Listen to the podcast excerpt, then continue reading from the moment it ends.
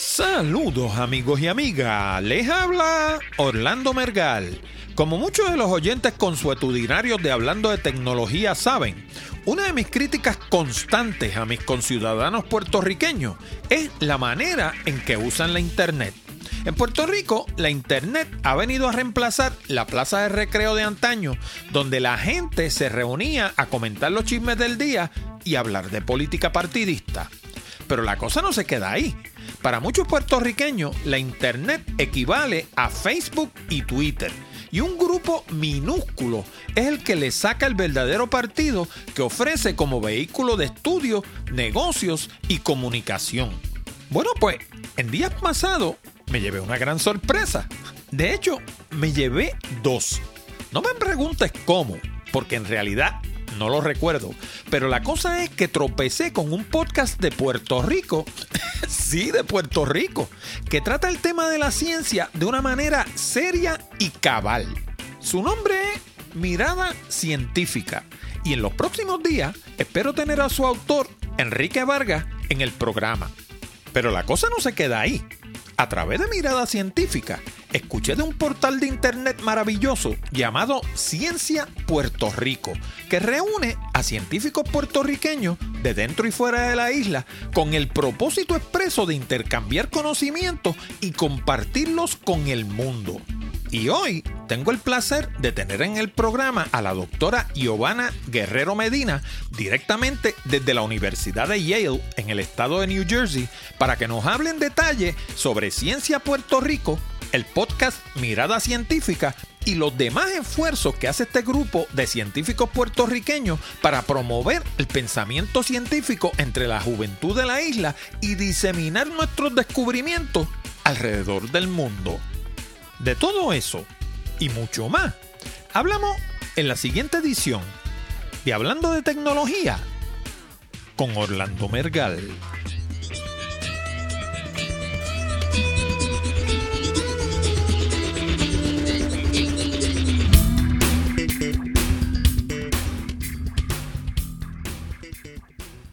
Saludo nuevamente, amigos y amigas y bienvenidos al programa número 223 de Hablando de Tecnología, con este que te habla Orlando Mergal.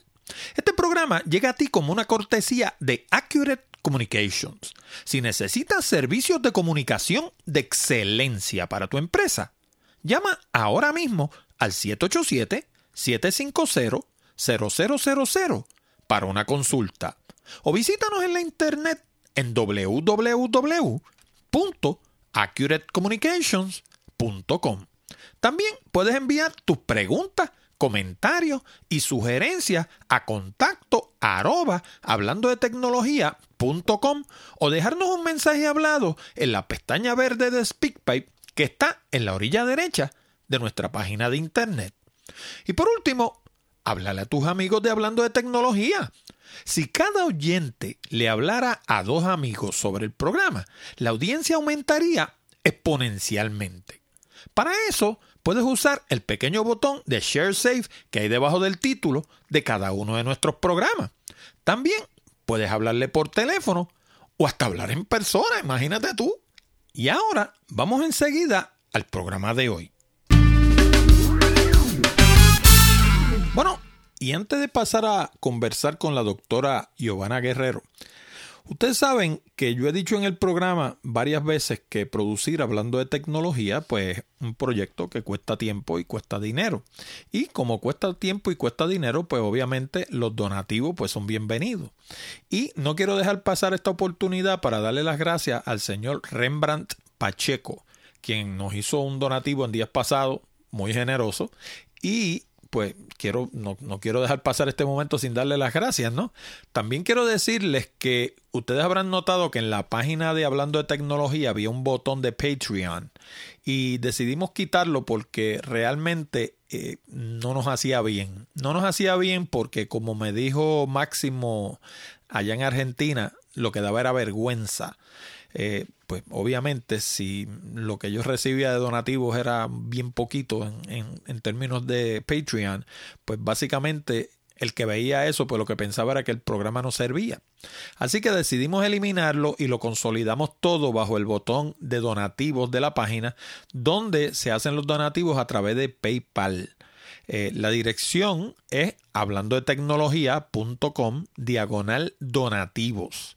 Eso te va a llevar directamente a la página de donativos como hizo Rembrandt Pacheco y en la parte de abajo hay dos botones. El primero de arriba que dice hacer donativo es para hacer un donativo que sea una sola vez.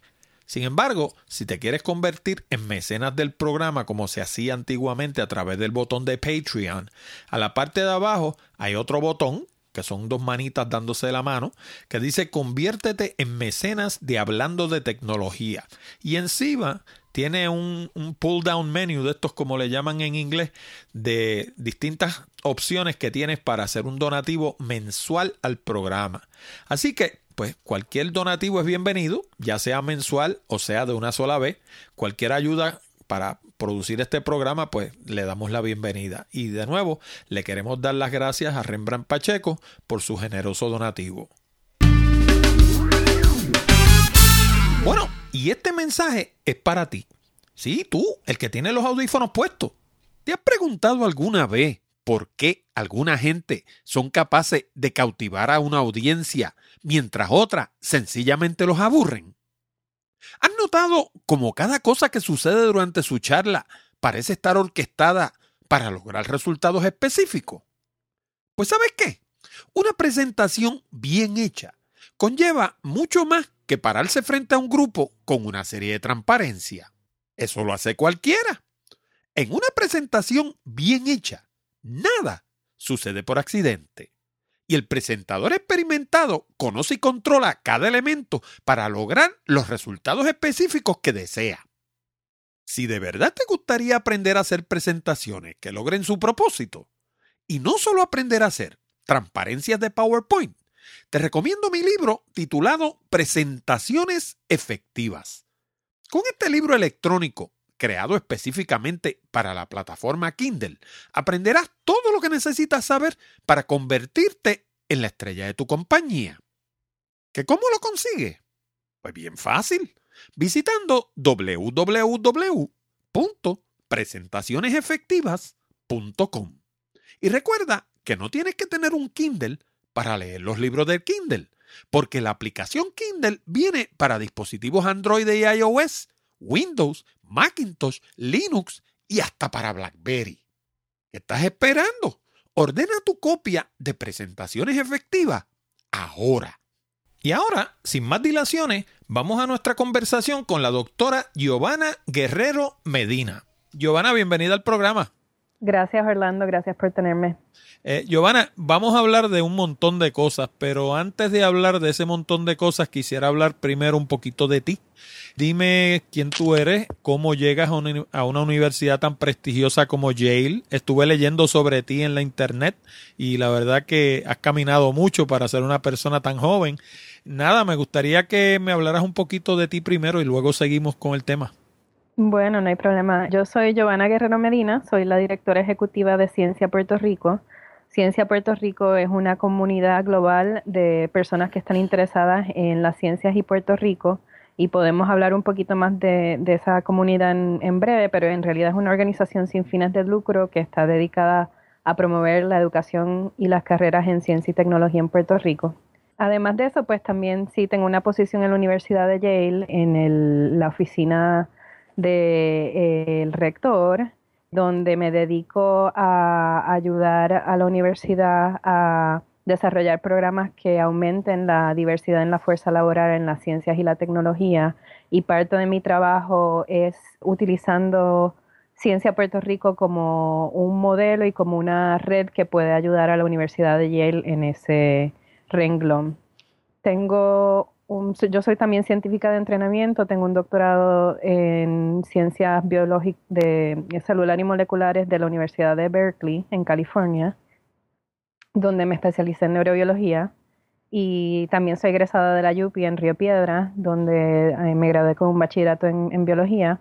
Pero después de mi carrera científica, en realidad me moví más al campo de la política pública científica y estuve trabajando por varios años en Washington, D.C., en programas de, que, apoyan la ciencia eh, a nivel de los Estados Unidos y también traje programas de investigación eh, en un instituto de investigación en Michigan. Estuve trabajando ahí por un tiempo. Así es que tengo una carrera que va desde la ciencia a un panorama un poquito más, más abarcador de cómo promover las ciencias y cómo apoyar las ciencias a nivel nacional. ¿Cuánto tiempo llevas por allá? ¿Cuánto hace que te sumaste a la diáspora? Sí, bueno, pues yo vine a Estados Unidos para, eh, para mi programa, para mis estudios graduados. Me gradué de la UP en el 97, así es que, uff, ya son casi 20 años que estoy en Estados Unidos y vine, como te dije, para, para entrenarme, para hacer mis estudios graduados aquí y después pues conseguí trabajo en Estados Unidos después de que me me gradué con mi doctorado y pues he estado aquí desde entonces. Te, hago esa pregunta porque para llevar tanto tiempo por allá conservas tu español intacto. Todavía no has usado un solo anglicismo. Ah, qué bueno, qué bueno. De, verdad, o sea, me impresiona porque casi todo el que se va para allá empieza a adoptar anglicismo y, y uno, lo, por, por, lo menos el que vive acá en la isla, que no los utiliza tanto, pues lo nota enseguida. Y hasta la fecha no has utilizado uno solo. Parece que te hubieras ido ayer. Ah, qué bueno. Bueno, en realidad en parte, gran parte es porque mucho de mi trabajo tiene que ver con Ciencia Puerto Rico y nosotros este, trabajamos, en realidad es un portal bilingüe, pero mucho del trabajo que hacemos, como nuestra audiencia son las comunidades puertorriqueñas, pues es en español, así es que mucho de mi trabajo es en español. Vamos a hablar un poquito de Ciencia Puerto Rico primero. ¿Cuándo se fundó Ciencia Puerto Rico y quiénes fueron los que tuvieron esa idea? Ciencia Puerto Rico empezó en el 2006 y en realidad lo lanzó Daniel Colón Ramos, el doctor Daniel Colón Ramos, que ahora mismo es profesor aquí en Yale. En ese momento él era un postdoc, estaba haciendo un postdoctorado, que es un entrenamiento que uno hace después de tener el, PhD, y él estaba en California.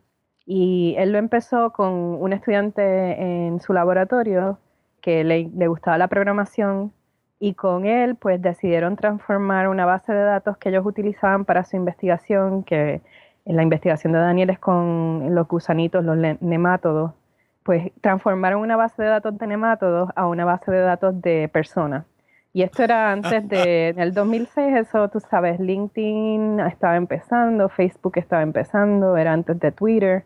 Así es que el concepto de tener como una red social era bastante novedoso pero él veía una necesidad, o sea, estando en California, estaba, se sentía como muchos de nosotros nos sentimos cuando nos venimos a Estados Unidos a entrenarnos o por trabajo, pues que te hacía falta ese calor humano puertorriqueño y le, le hubiera gustado estar conectado con, con otros puertorriqueños y sobre todo otros puertorriqueños que estaban haciendo ciencia, pero era difícil encontrarlos en el Internet porque no había un, un sitio central donde estuvieran todos. Así es que esa fue la idea de Daniel, de crear como un lugar donde nos pudiéramos encontrar y nos pudiéramos identificar. ¿Y cuánta gente aúna Ciencia Puerto Rico en este momento? Ahora mismo son más de 7.500 miembros. Wow. Eh, las personas que se han registrado en Ciencia Puerto Rico, que han abierto un perfil que dice dónde estudian o dónde trabajan, cuáles son sus intereses científicos. Todas esas más de 7.500 personas que están en Puerto Rico y en otras partes del mundo, pues este, uno puede encontrar esa información ahí. ¿Ustedes han hecho algún tipo de estadística o algún tipo de, de estudio que le diga dónde está el grueso de esa gente? O sea, o, o, quizás no dónde está el grueso, sino hasta dónde se extiende ciencia Puerto Rico. O sea, o sea, qué sé yo, porque si algo tiene Puerto Rico es una diáspora bien grande y yo me sospecho que los científicos Puerto Rico tienen las manos metidas en prácticamente el planeta entero. Sí, eso es casi, eso es, literalmente es cierto.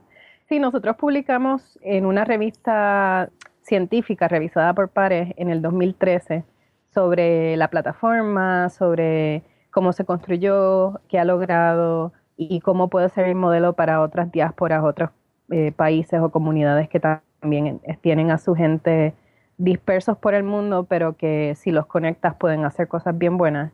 Y después si quieres te puedo pasar el enlace de esa publicación para que lo compartas, pero básicamente sabemos quiénes son esas personas, dónde están, qué está, en qué etapa de entrenamiento están, qué disciplinas están estudiando y yo te diría que como el 70% de nuestra membresía está en Puerto Rico. O sea que tenemos una comunidad de científicos bien grande en Puerto Rico como tal. Pero también tenemos el 30% están fuera, el 25% están en Estados Unidos y el resto están dispersos por el mundo, como tú dices, y de hecho que hasta tenemos miembros en la China. Y pues la mayoría de los que están fuera son ya profesionales o estudiantes, ah, eh, eh, estudiantes graduados o haciendo grados avanzados. Bueno, eh, yo, de hecho haciendo este programa, una de las cosas que he descubierto es que tengo audiencia en países donde yo no me lo imaginaría jamás. Por ejemplo, qué sé yo, en Israel, en Japón, en Italia, en Alemania, sitios. Y muchas veces digo en broma en el programa que debe ser algún boricua que anda perdido por allá, entonces me corrigen. Los otros días me escribió uno que es peruano, que está en Japón y me escucha de allá. Eh, me escribió otro que es de valenciano, está en Japón y me escucha de allá también. Y tú sabes, hoy en día el mundo se ha hecho chiquitito y entonces la, gente que es competente y que, que, sabe hacer su trabajo bien hechecito brilla donde estén. Sí, eso es así, no, y también Ciencia Puerto Rico da testimonio de eso. En realidad tenemos miembros que están estudiando, tú sabes, este, están estudiando en el Polo Norte, están este, estudiando en África, la sequía, están estudiando todo tipo de temas científicos en todas partes del mundo. Y otra cosa es que también no son solo puertorriqueños. Hemos visto también que hay personas que se hacen miembros que porque están interesados en avanzar las ciencias en sus comunidades y ven a Ciencia Puerto Rico como un modelo para cómo cómo hacerlo o les encanta el contenido que nosotros distribuimos, contenido científico, muchas veces en español, o son personas que sí tienen una afiliación a Puerto Rico, pero que no son necesariamente científicas. Eso también es algo que vemos que nosotros no, no preguntamos, por ejemplo, a los miembros de dónde son o dónde nacieron o cómo se identifican, porque en realidad lo que buscamos es que si se autoidentifican como alguien interesado en las ciencias y Puerto Rico, no importa de dónde vengan, pues para nosotros están más que bienvenidos a la comunidad y más que bienvenidos a contribuir a la, a la misión. Fíjate, yo sobre el, sobre el científico puertorriqueño, si le podemos llamar así, mi experiencia ha sido, eh, yo estuve por lo menos como 25 años haciéndole trabajo a la farmacéutica en Puerto Rico, como hablamos la vez anterior, y también sé que hay puertorriqueños porque lo veo en el periódico y en distintas revistas que leo, científicos puertorriqueños, que sé yo, en la NASA, en distintos sitios que se destacan, ¿no? Y, pero sin embargo, cuando tú vives en la isla, por lo menos lo que yo palpo es que el puertorriqueño no se ve a sí mismo como un científico. Qué sé yo, eh, tenemos buenísimos y muchos, pero no sé si es que el gobierno no incentiva eso o incentivan más otro tipo de carrera. En Puerto Rico tú le das un golpe a una mata y caen 500 abogados. Por ejemplo, tú sabes, eh, hay carreras que se incentivan más y quizás la ciencia no se incentiva lo suficiente. ¿Qué tú crees de eso? O sea, de, de la manera que nosotros nos vemos a nosotros mismos como un pueblo. O sea, nosotros yo, por ejemplo, sé que, que, el cubano, por ejemplo, en Cuba tiene una comunidad científica bien activa. De hecho, esta semana pasada se estaba hablando de una vacuna contra el cáncer del pulmón que, que salió de allá de Cuba. Y el cubano, pues, qué sé yo, está enfocado hacia eso, pero en Puerto Rico, si tú caminas por la calle, qué sé yo, tú no, como que no tropiezas con los científicos, yo no sé. Sí, yo diría, o sea, eso es en realidad una de las cosas que nosotros tratamos de activamente cambiar, esa, esa noción de que eh, la, en Puerto Rico no se, no se hace ciencia o que las ciencias son cosas de otras culturas y no de la nuestra. Tú sabes, en Puerto Rico tenemos una noción bien, bien fuerte y bien específica de que, qué es la cultura puertorriqueña y si tú le preguntas a la gente en la calle, pues te puede decir la música, la comida, las artes, los deportes, pero, o sea, prácticamente nadie te va a decir que las ciencias son parte de nuestra cultura, pero si tú miras en Ciencia Puerto Rico las miles de personas que han hecho contribuciones a las ciencias, que han ayudado a expandir el conocimiento del mundo, sobre, sobre el mundo que nos rodea, sobre la vida, pues te vas a dar cuenta de que sí, que, o sea, que es parte de nuestra cultura, que hemos hecho contribuciones y eso es lo que nosotros tratamos de comunicarle al público. Hacemos mucha divulgación de la ciencia y utilizamos los medios de comunicación pública para que el, el público pueda entender que hay muchos científicos y científicas puertorriqueños trabajando en cosas bien interesantes, de que la ciencia es algo que nos rodea, es algo que si tú sales al patio de tu casa eh, o a dar un pasadía por, por, Puerto Rico vas a ver muchos ejemplos de maravillas y fenómenos naturales que tú sabes que tenemos ahí a nuestro alcance. Así es que este, esa es una de nuestras estrategias, es hacer las ciencias relevantes a la vida del puertorriqueño y presentarlas con las personas que están trabajando en esos campos que son puertorriqueños y puertorriqueñas. Y fíjate, una de las cosas ahora mismo Puerto Rico con la crisis económica que tiene y tenemos estamos en medio de unas elecciones y tú sabes que cuando estamos en las elecciones eso es una una guerra básicamente campal entre un partido y el otro y yo creo que este tipo de cosas sirve para levantarle el espíritu a la gente porque cuando tú ves un individuo, por ejemplo, como Joseph Acabá, tú sabes que tú lo oyes hablar y el individuo básicamente no se crió aquí, él, salió de aquí siendo un niño y sin embargo tiene una identificación con Puerto Rico y el hecho de que tú veas que él triunfa, qué sé yo, como que le sube, le sube el espíritu a uno. Eh, yo creo que ese tipo de cosas, si uno la pudiera hacer a nivel macro, sería espectacular para Puerto Rico porque si algo le hace falta a esta isla es una inyección de ánimo. Sí, de ánimo y también de, de autoconfianza, de saber que nosotros podemos, tenemos las, las, las llaves para hacer el cambio.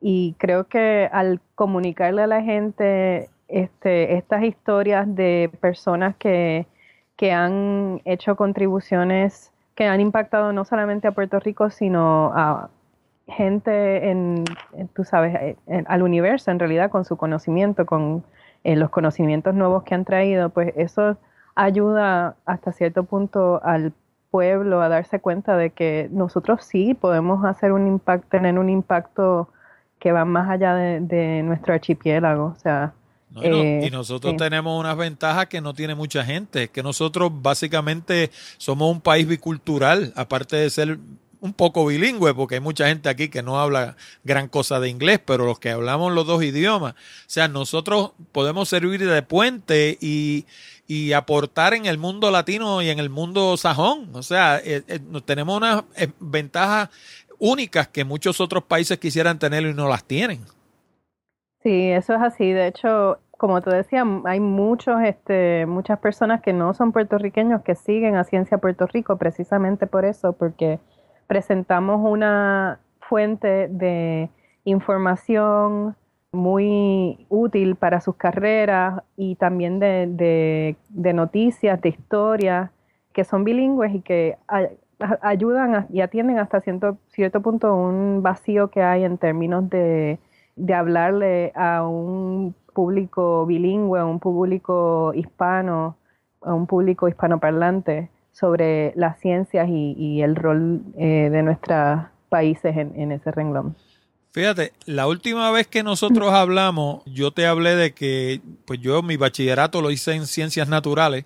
Luego de eso, pues me descarrié y fui hice una maestría en comunicación. Y eso pues me llevó al mundo de la farmacéutica y me permitió caminar por ahí por 25 años. Pero una de las cosas que he descubierto, tanto en el mundo de la tecnología que me desempeño hoy en día, como en el mundo de la ciencia, es que la ciencia, muchas de ellas se hacen en inglés. Si tú buscas los libros, la mayoría de los libros son en inglés. Eh, muchos de los conceptos, si tú los tratas de hacer cambiar al español, entonces no te entiende nadie. Así, es mejor dejarlos quietos y dejarlos en inglés. Lo mismo, lo mismo sucede con la tecnología. Este, tú coges un libro de tecnología escrito en español y entonces sí que no lo entiendes. Entonces, ¿cómo ustedes manejan eso en la página? ¿Ustedes, esa página es bilingüe? ¿Tienen más contenido en español o tienen más contenido en inglés? ¿Cómo, cómo bregan con eso? No, la, la página es completamente bilingüe en español y en inglés. Y yo diría que la mayor parte del contenido en realidad, o sea, tiende a ser un poco más en español porque esa es nuestra audiencia. nosotros entendemos que tú, si tú le quieres llegar a un público, le tienes que, tienes que hacer el ejercicio de comunicación, tienes que hacerle lo más fácil posible que puedan eh, acceder a esa información y que la puedan entender. Y una, un componente importante de eso es el lenguaje que tú usas. Así es que nuestra, nosotros cuando hacemos comunicación de la ciencia con el propósito de aumentar el acceso del pueblo puertorriqueño, de pueblos hispanoparlantes a esa información, pues la comunicamos en inglés y no solo eso, sino que también utilizamos un lenguaje que es más culturalmente apropiado, tú sabes, nosotros cuando escribimos historias y las publicamos en el Nuevo Día muchas veces tienen muchos coloquialismos y este, referencias a nuestra cultura popular, porque de esa manera nosotros entendemos y se han hecho estudios sobre esto que es más fácil para las personas agarrarse de esos conceptos científicos. Pero sí, o sea, lo que tú dices es, es verdad que ahora mismo, en estos momentos históricos, pues el inglés es el, lenguaje universal de las ciencias, pero eso no quiere decir que el inglés es el único lenguaje en que se hace ciencia. Antes del inglés era el alemán el lenguaje universal de las ciencias y quizás de aquí a 100 años va a ser el chino o el japonés, tú sabes. Pero lo que uno tiene que entender es que en realidad no hay un lenguaje para las ciencias. Las ciencias, el proceso del pensamiento científico, el pensamiento crítico, es un proceso universal y todas las culturas, todas las personas en este mundo, si tú eres un ser humano, tienes esa curiosidad innata que te lleva a indagar y que te lleva a explorar el mundo que te rodea. Así es que las ciencias en realidad, ese proceso, ese pensamiento crítico, todo el mundo tiene acceso a eso. Eh, y sí, tú sabes, cuando empiezas a avanzar en la carrera, pues quizás tienes que desarrollar tus habilidades en, en inglés o en otro lenguaje para poder desempeñarte pero no por eso, eso no quiere decir que tú te debas dejar de, seguir esos estudios, porque a fin de cuentas lo que importa para los científicos y para, avanzar las ciencias es cómo, qué, qué preguntas nuevas tú traes y qué maneras innovadoras de contestar esas preguntas tú estás aportando. Se me olvidó hacerte una pregunta ahorita y no te quiero echar agua fría por encima, pero ¿el gobierno tiene algo que ver con Ciencia Puerto Rico? No, no, en realidad no. Nosotros somos una organización sin fines de lucro, mayormente eh, de base voluntaria por muchos años. En realidad, el trabajo de Ciencia Puerto Rico lo han realizado personas que son estudiantes, científicos, profesionales que se desempeñan en áreas de la ciencia. Algunos están en Puerto Rico, pero muchos de nosotros estamos fuera de Puerto Rico y lo hacemos con amor para el pueblo puertorriqueño porque queremos dar, tú sabes, regalarle algo, darle algo de vuelta a nuestra comunidad y porque sabemos la importancia que, tiene. Así es que son, tú sabes, es una organización sin fines de lucro, no estamos asociados al gobierno eh, y no estamos asociados tampoco a las universidades. Ahora tenemos esta colaboración con Yale, que en realidad lo que permite es, por ejemplo, darme a mí el tiempo para dedicarle a ciencia a Puerto Rico, través de mi posición, pero aparte de eso, este, en realidad Ciencia Puerto Rico es una organización separada. Fíjate, cuando yo entré a la universidad, yo recuerdo que entrar a ciencias naturales era cuesta arriba.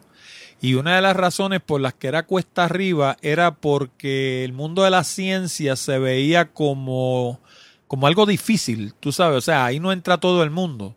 Claro, después que tú tienes la edad que yo tengo, descubres que lo fácil o lo difícil no tiene que ver nada con la facultad, tiene que ver con el empeño que tú le pongas y con la habilidad que tú tengas. El que no me crea eso, pues que trate de redactar. yo me dedico a redactar y, y, eso lo hacemos algunos y otros, por más que tratan, terminan haciendo algo circular que no lo lee nadie. Todas las tú sabes, todas las, las, manifestaciones del saber humano son difíciles dependiendo de la habilidad que tú tengas, el interés que le pongas, eso es todo. Pero yo, yo me pregunto, ¿qué por ciento de nuestro estudiantado se inclina por las ciencias como carrera? Hmm, esa es una súper buena pregunta y la verdad es que no sé si hay, si tenemos la contestación para eso. Yo sé que, si mal no recuerdo, tengo que verificar las fuentes, pero como un 30% de los estudiantes que se gradúan de la universidad se gradúan de un área relacionada a la ciencia, la tecnología, ingeniería o matemática. Y no me acuerdo cómo compara eso con otras jurisdicciones, otros países, pero lo que recuerdo es que sí, que sí hay un interés bastante grande por la ciencia entre los puertorriqueños, entre los estudiantes. De ahí el porciento que trabaja, que sigue avanzando en las carreras y que llega a ocupar posiciones en la fuerza laboral es un porciento mucho más pequeño. Así es que por alguna razón estamos perdiendo a mucha gente entre que empiezan la universidad hasta que se gradúan y de ahí hasta que siguen las carreras científicas. Creo que el porciento que entra en la universidad con interés en ciencia y tecnología es mucho más alto que el que se gradúa y después esos porcientos siguen bajando y, eh, no solamente para los puertorriqueños, para otros hispanos. Si tú miras el porciento de, de hispanos o latinos que trabajan en las ciencias y la tecnología, es solamente un 6%, cuando a nivel nacional esos grupos representan más de un 16 o 17% de la población. O sea, tú me estás hablando en Puerto Rico, 6%. No, estoy hablando ya a nivel de Estados Unidos y Puerto Rico, eh, a, nivel de, porque ahí es donde están las estadísticas más fuertes. Ok. Así es que los latinos y los hispanos en en, en el panorama de Estados Unidos y Puerto Rico estamos bajo representados en, la fuerza laboral en ciencia y tecnología. Y pues eso trae problemas porque si no hay científicos o científicas que vienen de nuestros trasfondos y nuestras comunidades, pues va a haber menos gente capaz de entender o traer a, a la investigación los problemas que afectan nuestras comunidades. Y es por eso que a nivel de Estados Unidos, pues hay un, esfuerzo por aumentar la diversidad de la fuerza laboral, asegurar de que las comunidades latinas, las comunidades de afroamericanos, pues estén representadas de manera equitativa en la fuerza laboral para que entonces esos temas que les preocupan a esas comunidades y que sufren esas comunidades puedan ser atendidos por la ciencia. Fíjate, eso que tú me estás diciendo a mí me suena a mí me suena administrar la educación, o sea, si, le podemos llamar de alguna manera. Y yo nunca he visto al gobierno de Puerto Rico hacer eso. Y eso, en mi opinión, es muy necesario porque de nada sirve que tú sigas produciendo abogados o produciendo, qué sé yo, este, contadores o produciendo ingenieros para sacarlos del país, porque Puerto Rico ahora mismo la construcción, eh, todo lo que es eh, manufactura está muerto, entonces tú sigues produciendo ingenieros y se te van del país porque no encuentran en qué trabajar. Sin embargo, como tú dices, no produce científicos porque el gobierno no incentiva o no fomenta o no le, le abre los ojos a la gente de que eso es una posibilidad real. Y yo creo que eso es una manera te, estoy, te lo estoy diciendo no como mi opinión, sino para que tú me comentes, de administrar la educación, de tú encaminar la gente en unas direcciones que son las que tú quieres que la gente camine. Sí, yo estoy de acuerdo contigo. O sea, el, gobierno debería tener un rol más estratégico eh, en, estas decisiones. Eh, deberían primero presentar cuáles son las prioridades como país. O sea, sabemos que las ciencias y la tecnología traen, son inversiones que rinden mucho a, los países. O sea, si tú abres una compañía en ciencia y tecnología, este, eso quiere decir cinco empleos más adicionalmente, adicional a los empleos que crea esa compañía por las otras, eh, por la economía de, de ese tipo de trabajo, en comparación con, qué sé yo, un, un trabajo como tú dices en servicios médicos o legales o algo así. Y tú sabes, también trae mucha, esos trabajos también traen, traen inversiones a, los países. Y si, si, eso es si esa es nuestra prioridad, pues entonces el gobierno debe decir, vamos a incentivar la creación de empresas en ciencia y tecnología en Puerto Rico, este, vamos a traer esas empresas o esos trabajos a Puerto Rico de X o Y manera, y también vamos a asegurarnos de que los estudiantes, eh, de que nuestro, nuestra juventud esté bien entrenada en estos temas para que puedan entrar más fácilmente a esos trabajos. Así es que vamos a buscar y mirar los indicadores en, educación, en ciencias y matemáticas y ver cómo los estudiantes están saliendo y mejorar la educación en esas áreas. Definitivamente los países, los gobiernos tienen que tomar un rol más proactivo y más estratégico en cómo van a a mejorar su posición en una economía global. Si la pregunta es si Puerto Rico lo está haciendo o no, pues yo te diría que sí, que definitivamente nos falta mucho, mucho camino por recorrer ahí. Estás escuchando Hablando de Tecnología y nos encuentra en www.hablandodetecnología.com.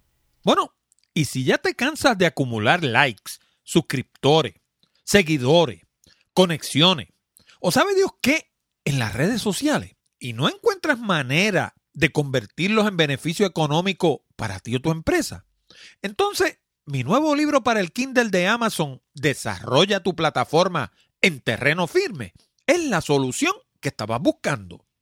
Con Desarrolla tu plataforma en terreno firme, vas a aprender a desarrollar tu propia lista, a publicar un blog que no se afecte por los cambios de algoritmo de los motores de búsqueda, a publicar un podcast como este y desarrollar una audiencia mundial, a utilizar encuestas para conocer exactamente lo que quiere tu audiencia, a publicar libros que te proyecten como un autor, ayuden a hacer crecer tu lista y produzcan ingresos, a utilizar las redes sociales como artoparlante para promover tu propia plataforma en lugar de la de ellos y hacer crecer tu lista, celebrar seminarios presenciales y llevar a esos participantes a tu plataforma en la Internet, desarrollar y celebrar webinars que te proyecten como un experto, contribuyan al crecimiento de tu lista y te produzcan ganancias, usar el correo electrónico de manera legal y ética para comunicarte con tu audiencia y producir ingresos y hasta valerte del correo regular, un recurso en el que pocos piensan para atraer nuevas personas a tu audiencia, hacer crecer tu lista y edificar tu plataforma. ¿Y sabes qué? El 90% de las técnicas y estrategias descritas en este libro son las mismas que he utilizado por años para publicar blogs, podcasts, libros, páginas de internet y una infinidad de proyectos más. Por eso sé cómo funcionan y ahora por primera vez las comparto contigo en Desarrolla tu plataforma en terreno firme. Y ni siquiera tienes que tener un Kindle para leerlo, porque la aplicación de Kindle viene para iOS, Android, BlackBerry, Macintosh y Windows. Y además es 100% gratis. Ordena tu copia hoy mismo.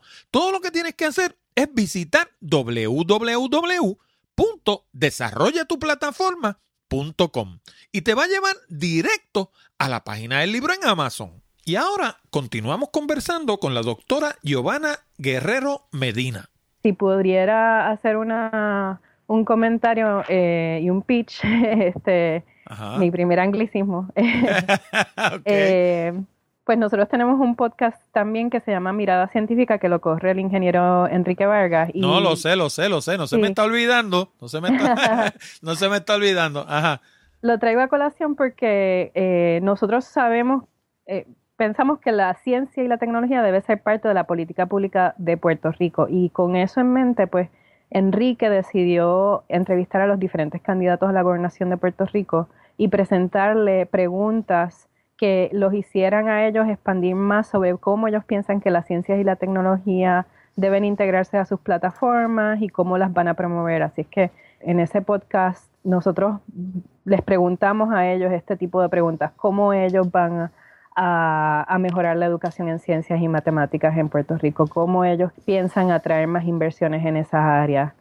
Así es que sí, son preguntas muy importantes y espero que, que el público le pida, le demande a estos gobernantes que, busquen maneras de, que Puerto Rico sea un, jugador eh, más activo en esos sectores. El problema con eso es que lo prometen cuando quieren salir electos, pero luego no pasa nada. Este, déjame decirte, yo entrevisté a una doctora de España que hizo su doctorado precisamente en podcasting. Y, o sea, su tesis doctoral fue en el área de podcasting y ella no es la primera. Eh, descubrí otras, eh, en particular descubrí una en la Complutense en Madrid también a nivel doctoral. Y sin embargo, tú entras aquí a los centros universitarios principales, entiéndase la Interamericana, entiéndase la Universidad de Puerto Rico, entiéndase el propio Sagrado Corazón, que tanto se destaca por comunicaciones, y tú miras los currículos y no ves una sola clase de nada de lo que le llaman New Media, eh, entiéndase podcasting, entiéndase blogging, entiéndase todo este asunto de web 2.0. O sea, eh, yo no me explico dónde está, en qué están pensando realmente, pero el rezago es marcado. Pero no nos vamos a ir por ahí porque entonces terminamos pelando las universidades, esa no es la idea. Mira, eh, yo te quería preguntar también, ahorita hablabas de que en Puerto Rico el puertorriqueño no se ve a sí mismo como científico. El americano, tú que estás allá, ¿nos ve a nosotros como científicos o nos ve como la capital de la Bayoya también? Ah, eh, bueno, no, no sé, o sea, no, no quiero empezar a, hablar en estereotipos, pero eh, yo creo que si nosotros mismos no nos vemos como científicos, no podemos esperar que otras personas nos vean de esa manera. Así es que eso es lo que, lo que voy a decir sobre eso. Eh, ok, no te voy a meter en problemas. Ahora, ahora te voy a traer un comentario sexista también para acabar de chavar la cosa. Oh. Eh, ¿El mundo de la ciencia es un mundo de mujeres o es un mundo de hombres? Porque déjame decirte, yo, yo sé que tú tienes que saber quién es José Molinelli, ¿verdad? No, no conozco a José Molinelli. No, pues José Molinelli es un doctor de la Universidad de Puerto Rico en geología y yo lo entrevisté para el programa y el día que fui a entrevistarlo, Oye, en ciencias naturales llueven las mujeres y, y los hombres brillan por su ausencia. Y yo decía, Dios mío, cuando yo estaba aquí, que yo, me, yo salí de allí en el 80, ya eso era un poco así. Pero hoy en día es una cosa exagerada. O sea, tú pasas por los pasillos de naturales y todo lo que ves son mujeres. Los hombres brillan por su ausencia. Sí, eso es, eso es algo bien interesante. Fíjate, ahora mismo depende de qué de qué área de la ciencia tú estás hablando. En, a nivel de Estados Unidos y a nivel de Puerto Rico y a nivel creo que de la mayor parte del mundo, hay una, una leve mayoría de mujeres en las ciencias biológicas, por alguna razón. Pero si miras a otras disciplinas, la química, la física, la ingeniería, las matemáticas, en la mayor parte del mundo eh, y en Estados Unidos las mujeres estamos bajo representadas. O sea, hay por lo general menos de 30% de las mujeres este, se están graduando en Estados Unidos con bachilleratos en química, mm, tú sabes, alrededor de 25% con bachilleratos en ingeniería, menos de esa cantidad en ciencias de cómputos, matemáticas, física. Lo interesante del caso es que en Puerto Rico creo que estamos en la paridad o inclusive hay más mujeres que se gradúan en química que hombres. Eh, pero en el resto, o sea, estamos hablando de biología y química, que en realidad también esas dos son las materias que gradúan más bachilleratos en general, hombres y mujeres. Son los que acaparan la mayoría de los, de los grados en, en esas áreas. Pero si te fijas en ingeniería, si te fijas en ciencias de cómputos, que es un área que sabemos que va a ser mucho más y más y más importante para las carreras y eh, la innovación, si te fijas en la matemática, que es igual, en Puerto Rico, y al igual que en otras jurisdicciones, pues todavía hay muchas menos, menos mujeres que se gradúan de esas disciplinas. Oye, a mí me está extremadamente curioso eso. Yo observo que, por ejemplo, en el mundo de las computadoras, eso es un mundo casi 100% de hombres. Y si, te, si te vas a Silicon Valley, es que brilla. Es una cosa que tú caminas por la calle y todo lo que ves son hombres. Tú y yo me pregunto por qué, porque porque para empezar, para bregar con computadora no hay que tener, no hay que ser fuerte, o sea, no, no, se usan los músculos, lo que se usa es la mente, y no, o sea, las mujeres no tienen nada que envidiarle a los hombres en, en el aspecto mental, o sea, yo realmente no entiendo a qué obedece visto desde quizás desde la óptica mía de hombre, ¿no? Pero, pero yo no entiendo a qué obedece que las mujeres no graviten hacia el mundo de las computadoras. Sí, eso es un, es un problema bien grave porque como te dije, esa es el área de la, el área de las ciencias de cómputo es donde están creciendo más los trabajos y donde hay más innovación, o sea que los nuevos dispositivos, las nuevas tecnologías que vamos a estar usando, si, si, si sigue la tendencia, pues van a ser creadas por hombres, esos trabajos los, van a, los llevan hombres y lo preocupante es que los bachilleratos en esas áreas han estado disminuyendo, eh, para las mujeres han estado disminuyendo, o sea que antes estaban, las mujeres estaban más interesadas en seguir esas, esos estudios y por alguna razón eso ha bajado. Lo que te puedo decir es que no, no es que las mujeres no estén interesadas en eso, lo que se piensa, lo que eh, las personas que estudian esta área piensan es que hay muchas cosas que como que empujan hacia, a los varones hacia áreas más técnicas de, de, ciencias de cómputos y de matemáticas y de ingeniería y que desaniman a las mujeres de, irse hacia, hacia esos lados. Bueno, eh, de hecho, desde, que son niños, si tú, si tú te fijas, los estereotipos que le vamos insertando en la mente a los niños desde que tienen tres o cuatro años, a las nenas les regalamos muñecas y a los varones les regalamos un casquito de ingeniero y una grubita. tú sabes, desde chiquito le estamos inculcando camina tú por aquí, a la nena le estamos diciendo, camina tú por acá, la estamos preparando para ser mamá o para ser ama de casa, y al varón lo estamos preparando para que dirija la sociedad y para que se, que sé yo, y se inserte en las carreras de ciencia. Y esos estereotipos, el, el, que oye eso quizás dice, este señor está loco, pero para mí son importantísimos, o sea, se lo estás incrustando en el DNA. Sí, son muy importantes la manera en que se le, se le habla a los niños, también, o sea, todos nosotros llevamos estos prejuicios o estos sesgos de esto es de nena y esto es de nene y sin darnos cuenta los estamos comunicando cuando hablamos con los estudiantes, los maestros sin darse cuenta y sin querer se los comunican a los estudiantes cuando llaman más a los nenes en la clase de matemática que a las nenas y más a las nenas en la clase de español que a los nenes, tú sabes, son mensajes que están constantemente bombardeando y recibiendo los estudiantes y que afectan hasta cierto punto lo que ellos piensan que eh, son expectativas para ellos, expectativas de género. Si es que yo creo que ahí está la cosa. Eh, lo interesante es que en Puerto Rico en ingeniería hay más mujeres que en Estados Unidos que se gradúan con esa con esos bachilleratos que todavía tú sabes no son 50 y 50 creo que en Puerto Rico son como el 30% de los bachilleratos en ingeniería son para mujeres y en Estados Unidos son menos del 25% pero aún así vemos que las mujeres en Puerto Rico sí están interesadas en esas disciplinas, así que yo creo que si nos enfocamos en, ese problema de, de asegurar de que esas niñas que tienen ese interés, que no se les desanime, que no, tú sabes, que se les incentive y que continúen, pues vamos a, en Puerto Rico es posible que, que, resolvemos ese problema antes que en otras jurisdicciones en Estados Unidos. Y nosotros hemos en, Ciencia Puerto Rico hemos desarrollado programas para atender esa disparidad de género en esas disciplinas más cuantitativas.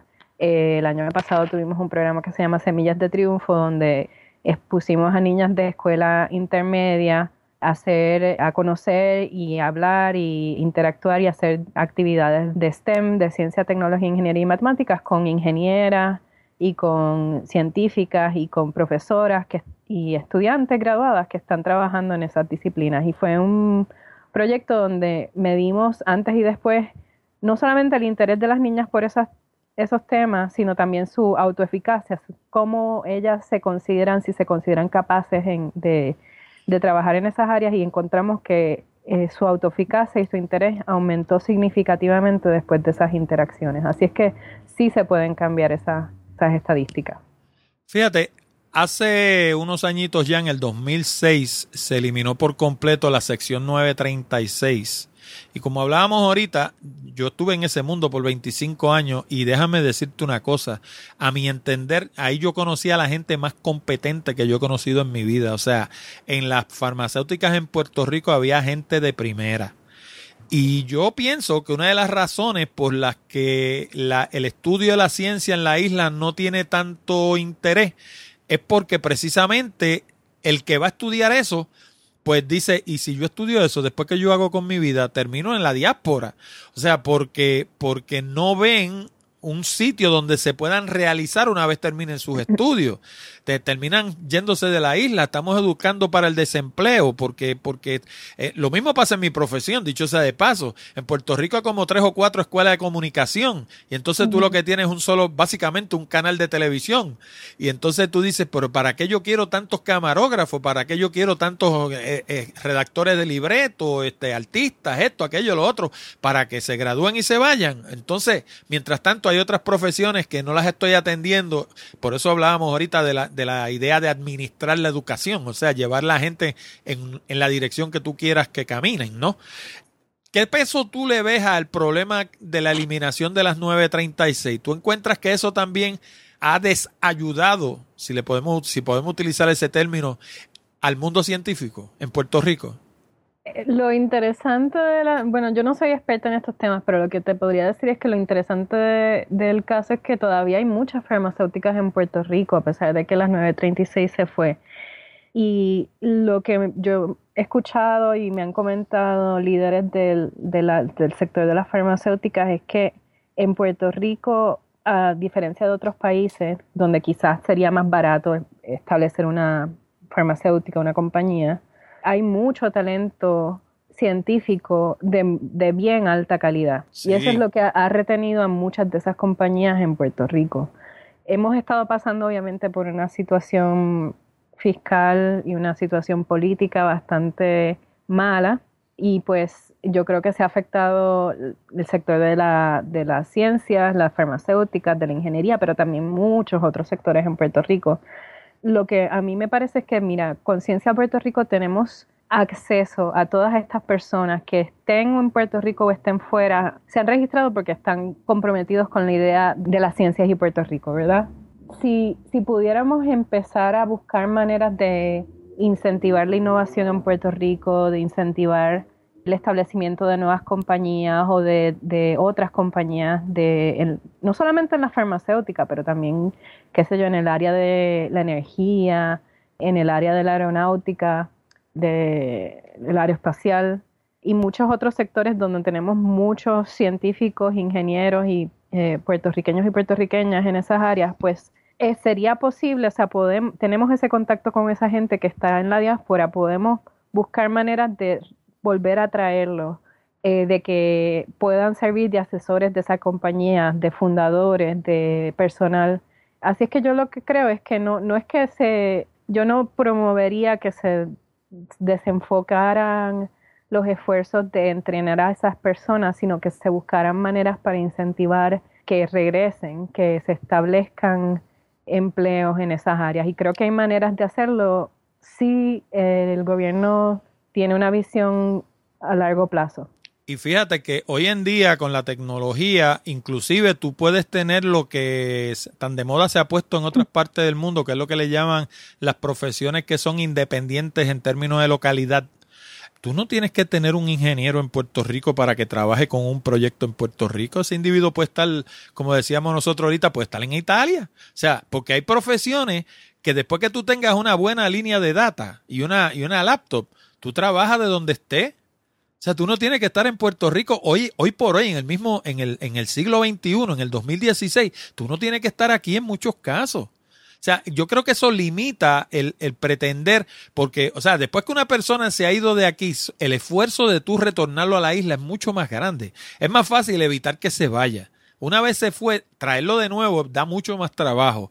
Pero eso no quita que tú no lo utilices desde donde está porque es talento de la isla y es un talento, como decíamos ahorita, bicultural y bilingüe, que entiende la cultura de donde él está, más entiende la cultura tuya. Así que quizás, o sea, eso es algo que se podría explorar también, cómo eh, traer ese talento que tenemos regado por el mundo y ponerlo a trabajar en los problemas de la isla desde cada uno desde su localidad, sin tenerlo que traer aquí.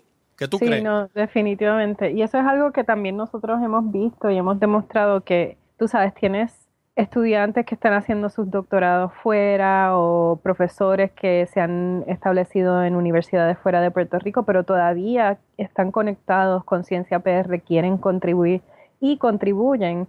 En, en nuestro caso es, o sea, nuestro enfoque, en, énfasis es la divulgación de las ciencias, pero estas personas sacan de su tiempo para escribir artículos para el periódico, para desarrollar recursos para estudiantes en Puerto Rico que expliquen las ciencias de manera culturalmente relevante, para darle consejos a estudiantes que están interesados en seguir diferentes disciplinas en las ciencias. O sea, definitivamente nosotros somos un testimonio de que la diáspora puertorriqueña o sea, no está desconectada, no está mirando desde afuera sin hacer nada, sino que si tú les das las herramientas, ellos van a, a contribuir obviamente yo sí creo que podemos hacer más esfuerzos para traer algunos de vuelta y creo que eh, Puerto Rico se beneficiaría también si pudiéramos traer algunos de vuelta y he visto que hay gente que está bien interesada en regresar a Puerto Rico. Lo que pasa es que no han encontrado, no, no le han ofrecido la posibilidad pero sí, una vez se les presenta, eh, he visto muchos que, que regresan. Creo que esta, esta división de yo me quedo, yo no me fui, qué sé yo, que es un poquito polarizante y no debería serlo. Déjame decirte que de eso mismo te iba a hablar. Mi hijo se fue para Oklahoma con su esposa y se fueron, como dice el jíbaro, al pelau, sin la ayuda de nadie. Y en tres años han tenido un éxito tremendo, los dos, él y su esposa.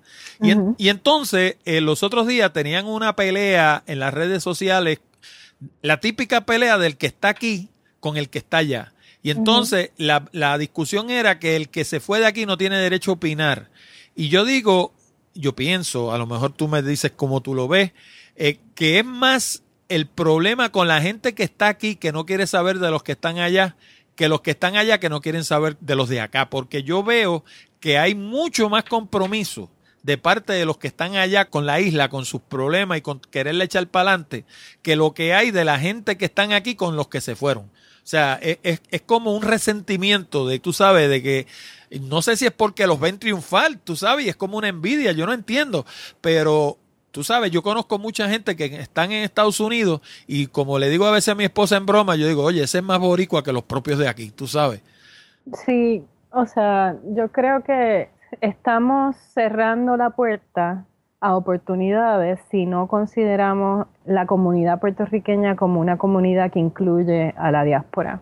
Y yo, por ejemplo, yo estoy vivo en, New Haven, pero viajo a Puerto Rico más de cinco veces al año para, para mi trabajo. Mis papás están en Puerto Rico y todo lo que pasa en Puerto Rico yo me lo vivo y me lo sufro y me lo celebro porque ellos están allí, porque me preocupa mi, mi país y mi isla y porque quiero asegurarme de que tú sabes que la, que la gente en Puerto Rico esté bien y como yo, pues todos los que trabajamos para Ciencia Puerto Rico que están en el exterior, y todos esos miembros de Ciencia Puerto Rico que se han registrado lo hacen porque tienen esa, esa conexión emocional y ese compromiso.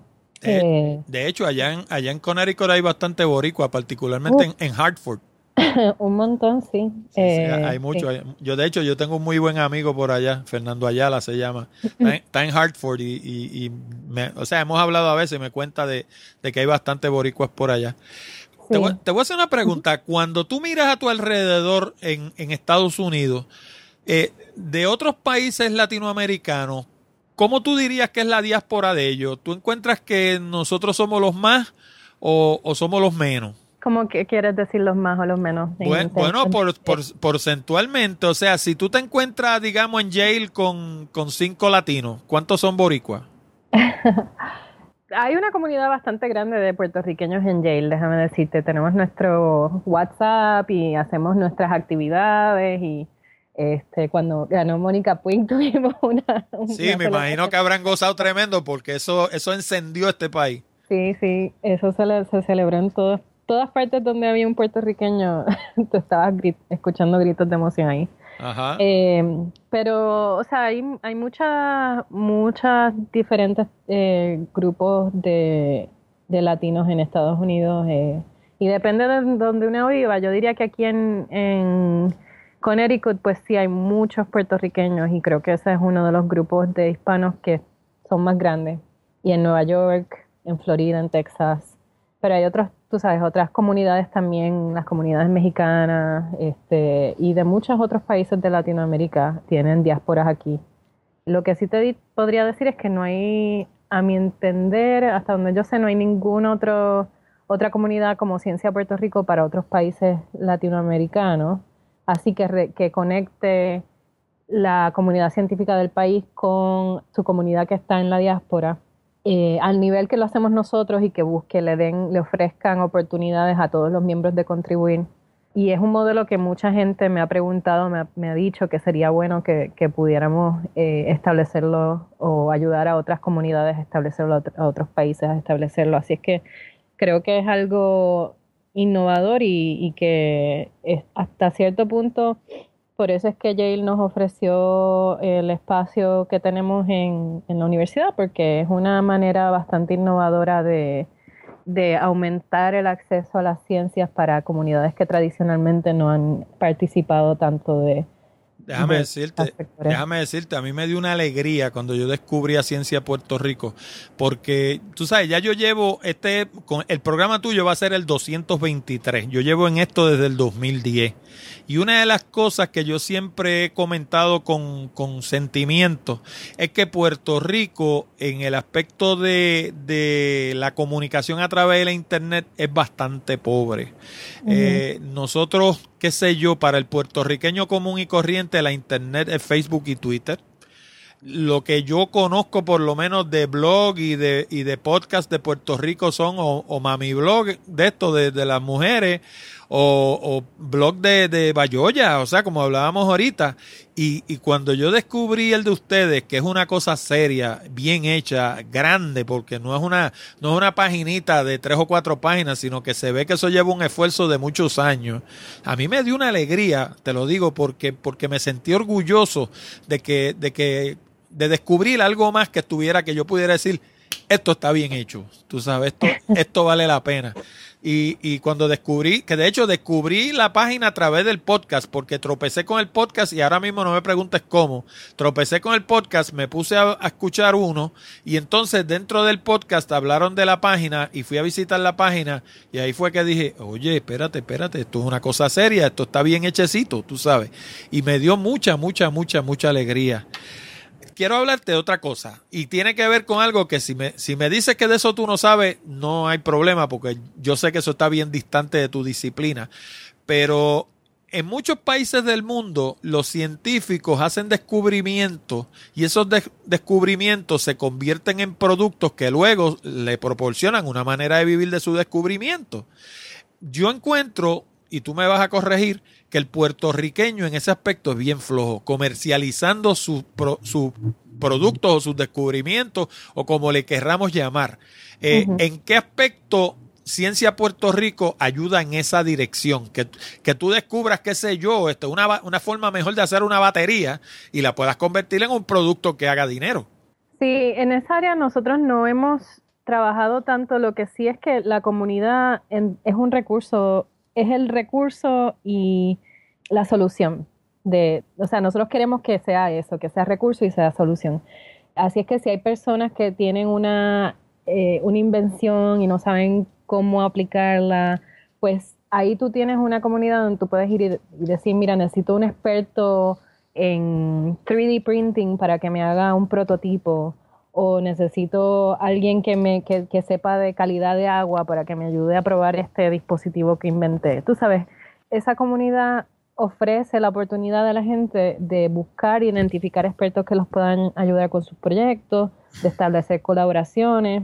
Por, eso, eh, por eso, pero ustedes hacen el esfuerzo de atraer como miembros o quizás como auspiciadores o no sé, atraer filántropos, atraer, por ejemplo, abogados especializados en patentes, especialistas en manufactura de alto nivel, porque eh, logística, por ejemplo, que es todo lo que es transporte, eh, mercadeo, porque después que haces el producto tiene que vendérselo a alguien. O sea, ese tipo de expertos, ustedes buscan la manera de atraerlo también a su entidad, porque sería la combinación perfecta. Sí, sí, eso es un área en que mucha gente nos ha dicho que deberíamos mm, eh, hacer más y, creo que, nos encantaría. Lo que puedo decir es que por el momento no, no lo hemos hecho de, manera activa, pero eh, porque para que entiendan, nosotros somos gente que la mayoría de, de, los voluntarios que lideran Ciencia Puerto Rico tienen sus trabajos y qué sé yo, así que este, hacemos lo que podemos con las pocas horas que tenemos en el día, pero no lo podemos hacer todo. Lo que sí es que haría un llamado eh, a las personas que son expertos en esa área, en propiedad intelectual, en comercialización, a que se involucren más con Ciencia Puerto Rico y que quizás lideren esas iniciativas, porque yo estoy de acuerdo contigo que es un área en donde Puerto Rico se tiene que desempeñar más, no solamente en, la innovación y la invención, sino, como tú dices, en la comercialización de esa tecnología. Lo que también diría es que hasta cierto punto también yo creo que eso es una, un rol que las universidades en realidad tienen que llenar. O sea, podemos tener toda una conversación por, sobre esto, pero la, la ley dispone de que en realidad son las universidades las que son los centros académicos los que tienen la responsabilidad. O sea, no solamente por ley tienen la responsabilidad de comercializar las invenciones que se realizan en sus instituciones. Por eso, pero, pero eso, es, mm. eso es partiendo de la premisa que se realicen en su institución. Pero digamos, una persona como tú, que ya tú tienes tu doctorado y ya tú básicamente acabaste, claro, trabajas para Yale, pero si tú en tu aspecto privado tuvieras, qué sé yo, un laboratorio en el sótano de tu casa y haces un descubrimiento de algo que lo descubriste tú, no lo descubrió Yale, pues tú tienes derecho a, a comercializar eso y cuando lo quieras comercializar vas a chocar con la pared de que eso no es tan fácil, de que necesitas ayuda de gente que sepa de eso. Sí, sí, no, tienes razón. Así es que, nada, si hay, si tenemos entre los audio escucha gente que se quiera involucrar y liderar esos proyectos en esas áreas, eh, les puedes eh, pasar mi, mi información porque me encantaría que pudiéramos hacer más Fíjate, fíjate, yo pienso que quizás una manera de hacer eso sería acercarse a organizaciones que aunan gente en esas áreas, por ejemplo, el Colegio Ingeniero, a la Cámara de Comercio, a la Asociación de Productos de Puerto Rico, eh, porque, porque esa gente ya tienen entre su membresía la parte de la ecuación que a ti te falta. Me sigue. Y, y, ahí no tienes que reinventar la rueda, ni lo tienen que hacer ustedes, sino que sencillamente y en eso es algo que dicho sea de paso, los puertorriqueños somos bien flojos, eh, sería una cuestión de trabajar en equipo. Nosotros como sociedad no somos muy, no somos muy dados a trabajar en equipo, eh, no somos muy dados a hacer acuerdos de ganar, ganar. Eh, como sociedad tendemos a pensar que para que tú ganes yo tengo que perder, o para que yo gane tú tienes que perder. Y no somos quienes para unar esfuerzos y en conjunto hacer algo. Tú sabes, y yo pienso que la, todo está ahí, o sea, no, no, no te lo tienes que inventar, tú sabes, todo eso existe allá afuera, ni tampoco tienes que pasar el trabajo, es cuestión de coger un teléfono, tú sabes, qué sé yo, hacer una reunión eh, y buscar la cooperación de estas entidades de tal forma que tú le digas, pues mira, yo tengo esto, yo pongo A, tú pones B, fulano pone C, y entre los tres tenemos un producto. Sí, sí, en verdad, podemos hacer más en términos de fomentar las colaboraciones. Vamos a hablar de mirada científica. ¿Cuándo comenzó eso y de quién fue la idea? Bueno, Mirada Científica es una producción de, como mencioné, de Enrique Vargas, que es un ingeniero puertorriqueño que reside en el área de Mayagüez, graduado del colegio. Y él nos contactó a nosotros porque había estado eh, haciendo podcast, pero eh, quería, veía una oportunidad de colaborar, como estábamos hablando, para poder llegar a una audiencia mayor y, pues nos envió unas muestras de su trabajo y nos encantó porque su énfasis es y lo que él quería hacer era poder hablar sobre todas las cosas interesantes que se están realizando en Puerto Rico relacionadas a las ciencias y la tecnología y presentarlas al público general. Así es que pues fue, nos, nos, gustó mucho lo que hacía. Nosotros habíamos también tenido un podcast antes de Mirada Científica que se llama en Radio Cápsula Ciencia Boricua Ciencia Puerto Rico, realizadas por el doctor Wilson González Espada, que es un educador muy reconocido y muy excelente eh, en ciencia. Y esas radiocápsulas eran más eran un poquito diferentes del formato de mirada científica, eran cortitas de dos minutos, más como para presentar durante entre programas radiales o escuchar rapidito en el salón de clase. Pero Enrique entonces traía un programa que era más largo, son sus programas son como de 20 minutos, algunas ediciones son un poco más largas, pero que tienen, son generalmente entrevistas narradas por Enrique, que tienen también una producción bastante alta en términos de música, de edición. Así es que nos pareció algo bien complementario y también que estaba atado a la misión de, nosotros de, de educar y de promover las ciencias y la tecnología de una manera culturalmente relevante. Así es que ahí empezó la colaboración y hemos estado trabajando con Enrique desde el 2014, me parece que fue que empezamos a sacar mirada científica. ¿Y qué formato sigue ese, ese podcast? ¿Es noticioso? ¿Es a base de entrevistas? ¿Es un monólogo? ¿Con anfitriones? O sea, ¿cómo, cómo, cómo es la, el montaje de ese programa? Pues el anfitrión es Enrique y él eh, busca personas en Puerto Rico que estén haciendo cosas interesantes, puede ser en en términos de su investigación, puede ser un, un proyecto que lo corren estudiantes, puede ser este, un proyecto ambiental, algo que tenga que ver con las ciencias y Puerto Rico, que lo estén llevando a cabo personas en, nuestro país y, entonces él va y las entrevista, pero, pero no es una, una entrevista sim, o sea, él también le da una narrativa a la entrevista. No sé si los audio escuchas este conocen los podcasts así como Radio Lab o This American Life, pero el podcast de Mirada Científica es, tiene más o menos ese formato, que son entrevistas, pero con una narrativa que que como que las va llevando. Sí, yo, yo de hecho, yo estuve escuchando un par de los programas y, y, es, es, algo distinto, es una producción, es como si fuera un programa de, de, televisión, pero hecho para radio. O sea, lleva como una historia. Eh, eh, básicamente, o sea, en el caso nuestro, por ejemplo, el programa mío es una conversación puramente, o sea, yo converso contigo y ya.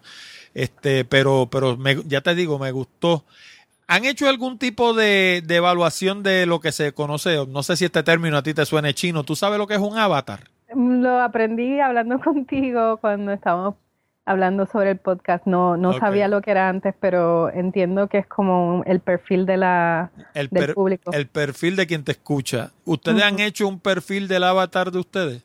Enrique lo ha hecho, pero no, no me acuerdo bien los detalles, así es que te, creo que deberías en realidad tener a Enrique en, tu podcast porque creo que en realidad, tú sabes, él le encantaría eh, hablar contigo y saber de ti y creo que sería también algo bien interesante para tu público. Lo puedo, lo puedo, lo puedo llamar y como y ponerme a la voz con él, claro que sí. sí. Este, porque ¿sabes por qué te hago esa pregunta? Te la hago porque una de las sorpresas que te puedes llevar es quién te está escuchando. Eh, yo no, ya no me sorprende porque llevo en esto desde el 2010, pero el grueso de mi audiencia está fuera de Puerto Rico. Me escuchan mayormente los, los latinoamericanos. Eh, me, me, escuchan mucho los americanos, o sea, la, la, la, comunidad latina en Estados Unidos, me escuchan de España. De Puerto Rico es el quinto lugar en términos de audiencia. Eh, ¿Cuántos episodios han publicado? De mirada científica, creo que no me acuerdo si son como 50 o más. Ok. ¿Y cuál ha sido la acogida local? ¿Te, te escriben, te llaman? O sea, ¿cómo, qué, qué tipo de, de, de, feedback ahí va un anglicismo de los míos, de, ha recibido del público en términos de que, de que se acerquen a ti te digan, oye, el programa estuvo bien chévere, aprendí mucho, qué sé yo, que te, que te comenten, o sea, que, que tengas, que, que sientas que allá afuera hay vida. Sí, sí, sí. Eh, fíjate que nos escribe mucha gente que no sabía que, que había tanta cosa interesante pasando en Puerto Rico relacionada a las ciencias. O sea que ha sido una muy buena herramienta para dar a conocer lo que se hace en Puerto Rico y ahora lo que sí sé es que hay gente contactando a Enrique porque lo han visto como una manera de que su investigación, lo que ellos hacen como científicos, se dé a conocer y que ellos puedan como científicos llegarle a un público más allá de, de, las paredes de sus laboratorios. Así es que este, muchos científicos han estado contactando a Enrique para ver si eh, pueden llevar su historia a una audiencia más amplia. Veo que siguen un modelo de temporada. Eso, eso se ha puesto de moda ahora. Yo no soy muy, no me, no, me enamora ese modelo. ¿Cómo le ha funcionado a ustedes? Y, te voy, eh, y, después que me diga, te voy a decir por qué no me enamora. ok. Eh, bueno, en realidad yo sé, como te digo, deberías hablar con, con Enrique. Él lo hace de esa manera porque él es solamente tú sabes, una, él es él eh, realizando estos podcasts con amor, y, igual que los otros voluntarios de Ciencia Puerto Rico trabajan para Ciencia Puerto Rico con amor y, lo hacen de manera gratis y tú sabes, eh, dándole el tiempo que pueden. Y pues Enrique también tiene su empresa, tiene su trabajo, tiene sus estudios también, así es que este, él maneja mirada científica con el tiempo que él tiene. Y pues entiendo que la temporada pues le da eh, la oportunidad a él de como que seleccionar las entrevistas, agendarlas, producir, grabarlas, producirlas, todo eso, eh, y dentro del, de su itinerario que ya está bastante cargado. Está bien. Yo, la, la pregunta venía porque en esto, cuando tú sacas un programa semanal y lo sacas toda la semana el mismo día y a la misma hora, tú acostumbras al oyente a escucharte. De suerte que cuando yo en ocasiones he sacado el programa hasta una hora tarde, empiezan a llegar los emails. Oye, ¿qué pasa? ¿Dónde está el programa? No, no, no lo encuentro, tú sabes. Y la experiencia mía ha sido que cuando he hecho alguna pausa, por ejemplo, hace año y medio, dos años, cogí dos semanas en Navidad que no hice programa Oye, y la audiencia se me cayó que estuve como tres meses para levantarla de nuevo. Porque, qué sé yo, como que la gente se olvida de ti, empieza a escuchar otra cosa. y entonces, pues, pues, la, mucha de la gente que están en esto del podcasting no se atreven a dejar de hacer un programa una semana porque dicen, se me cae la audiencia, tú, sabes. Y entonces, pues, el, esa es la, lo que a mí de las temporadas me preocupa. Yo digo, si yo hago una cosa por temporada, pues cuando me coja tres meses sin hacer el programa, cuando regrese tengo que montar una audiencia nueva, como quien dice, tú sabes. Sí, sí, yo sé, pero por ahora ese es el modelo que está, que está funcionando.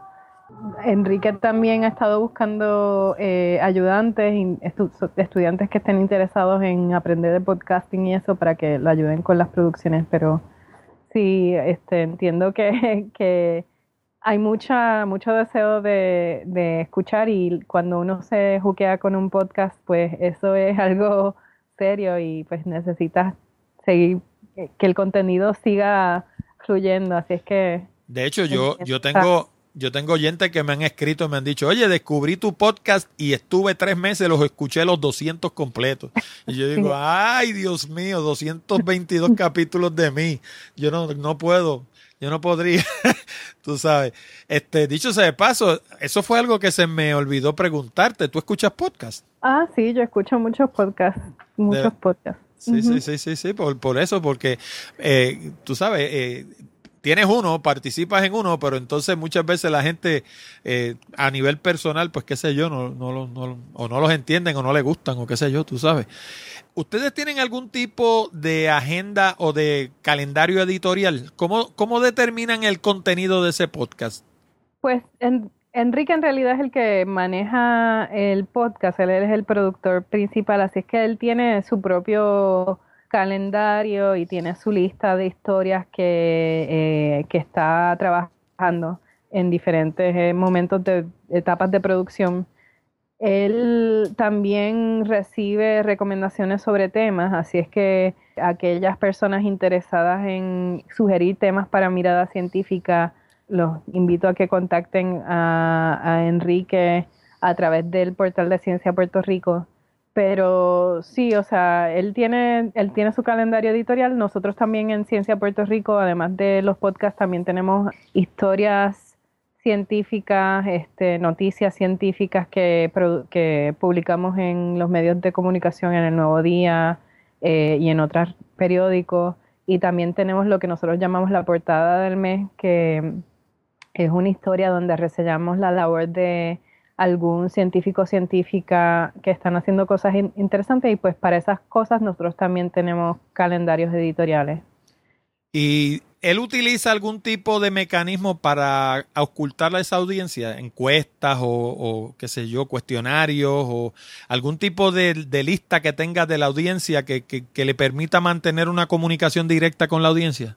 Sí, él tiene, él hizo una encuesta hace unos meses sobre su audiencia y tiene, tiene algunas contestaciones. También sé que se suscribe, nos, nos suscribimos a algunos servicios donde te da información sobre eh, las estadísticas de, de los radioescuchas y eso, pero en realidad esas estadísticas eh, las maneja Enrique, así que no te puedo dar mucho, mucho sobre eso, pero nosotros también tenemos, eh, son científicos al fin, pues nos gusta la data y también tenemos eso, ese tipo de análisis para la página de Ciencia PR ya terminando, quiero preguntarte sobre el futuro, porque hemos hablado mucho del pasado, hemos hablado de lo que es mirada científica, también hemos hablado de lo que es ciencia Puerto Rico, pero pues qué sé yo, ya todo ese camino lo andaron.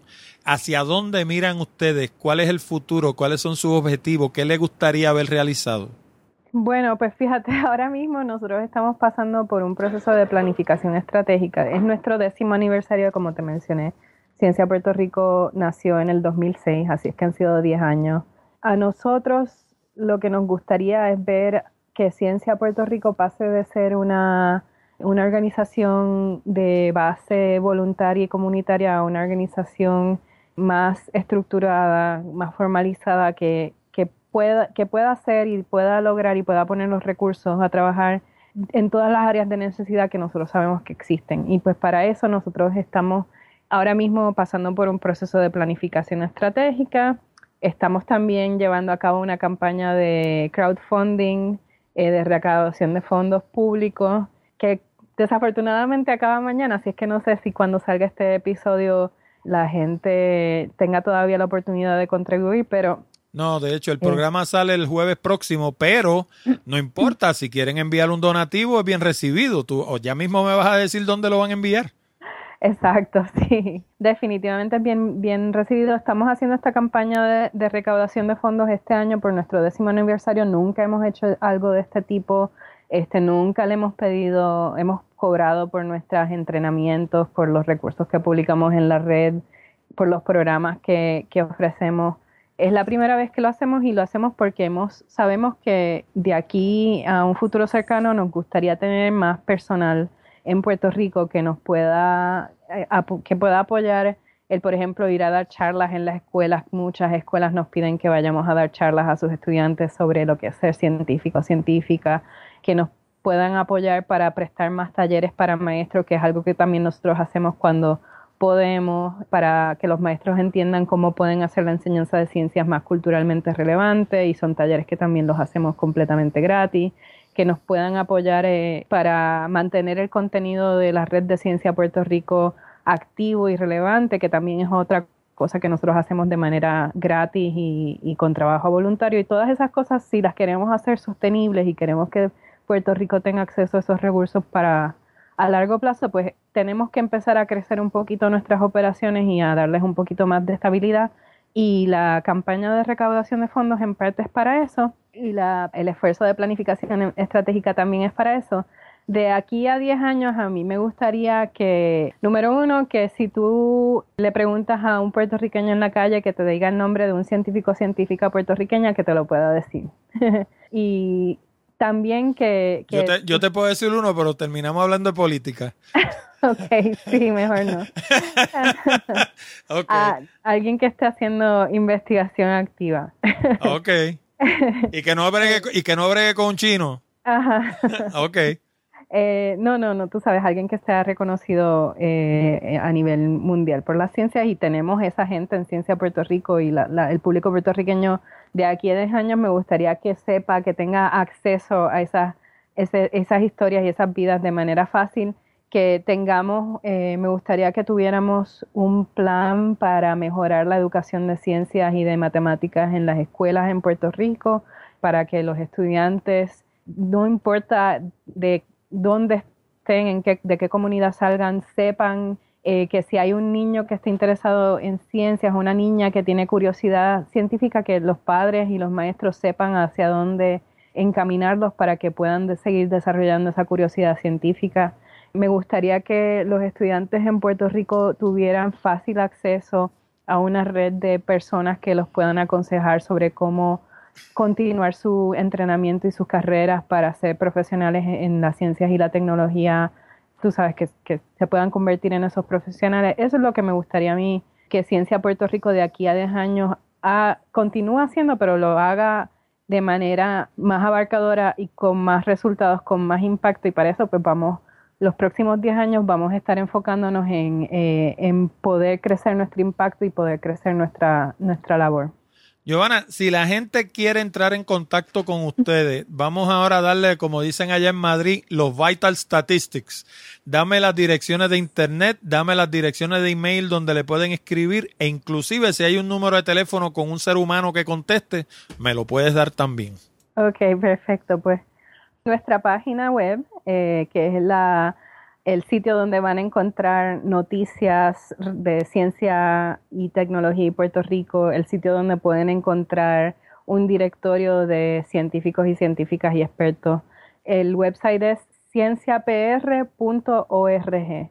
cienciapr.org. Ese es nuestro website. Si alguien quiere contribuir con un donativo que nosotros somos una organización sin fines de lucro registrada en Puerto Rico. Si quieren contribuir con un donativo, pueden ir a la página cienciapr.org slash give, G-I-V-E, eso sí está en inglés.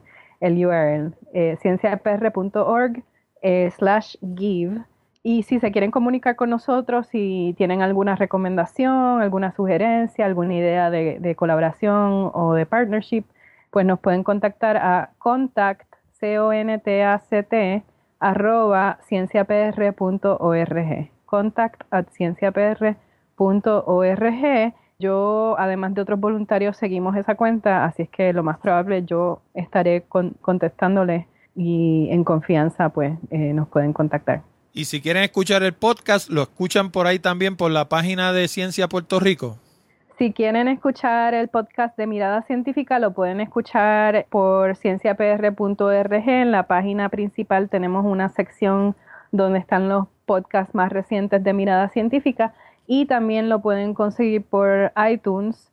El podcast nuevamente se llama Mirada Científica y también además de en iTunes lo tenemos en iVox, que es otra, otra plataforma de podcast. Pues Giovanna, esta va a ser mi última pregunta. Se me quedó algo. ¿De qué te, de qué te hubiera gustado a ti hablar que yo no te pregunté? Eh, bueno, creo que hablamos de, de bastantes cosas. Ah, lo único que sí que me gustaría promover, si, si puedo. Sí.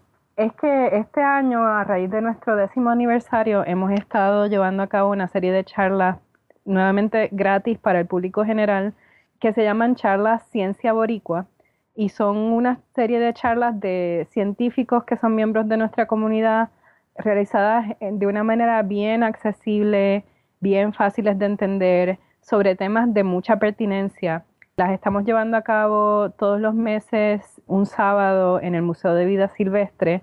La próxima charla es este 5 de noviembre, este sábado 5 de noviembre, y este va a ser por la doctora Auri Joan Colón Ramos, que es una investigadora que está en Georgetown, eh, perdón, en George Washington University en Washington, D.C. Y el tema es la, eres lo que comes, la nutrición y los puertorriqueños.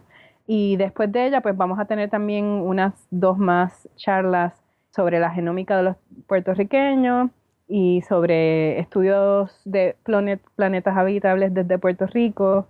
Así es que las personas interesadas en escuchar charlas de científicos y científicas puertorriqueños para un público general que quieran llevar a sus hijos o a sus estudiantes a escucharlas, pues eh, los invito a que pasen por nuestra página que en, la, en el top, en la a mano derecha, pues ahí está un enlace donde van a encontrar las horas, los días de estas charlas y, los invito a que pasen.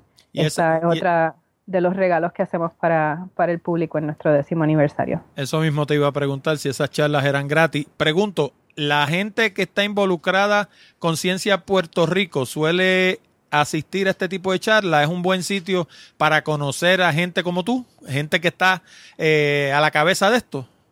Sí, eh, nuestro, uno de nuestros voluntarios de, de, los líderes de Ciencia Puerto Rico siempre está presente para presentar a los conferenciantes y, y eso era lo otro que te iba a decir que me, me gustaría tocar, es que de manera pública me, me quería darle las gracias a todas estas personas que han dado tanto de su tiempo para asegurar de que Ciencia Puerto Rico se mantenga activo, que el público eh, se mantenga recibiendo información que sea de su interés, que los estudiantes eh, se mantengan recibiendo información sobre oportunidades de entrenamiento y becas y, y cómo avanzar sus carreras en la ciencia.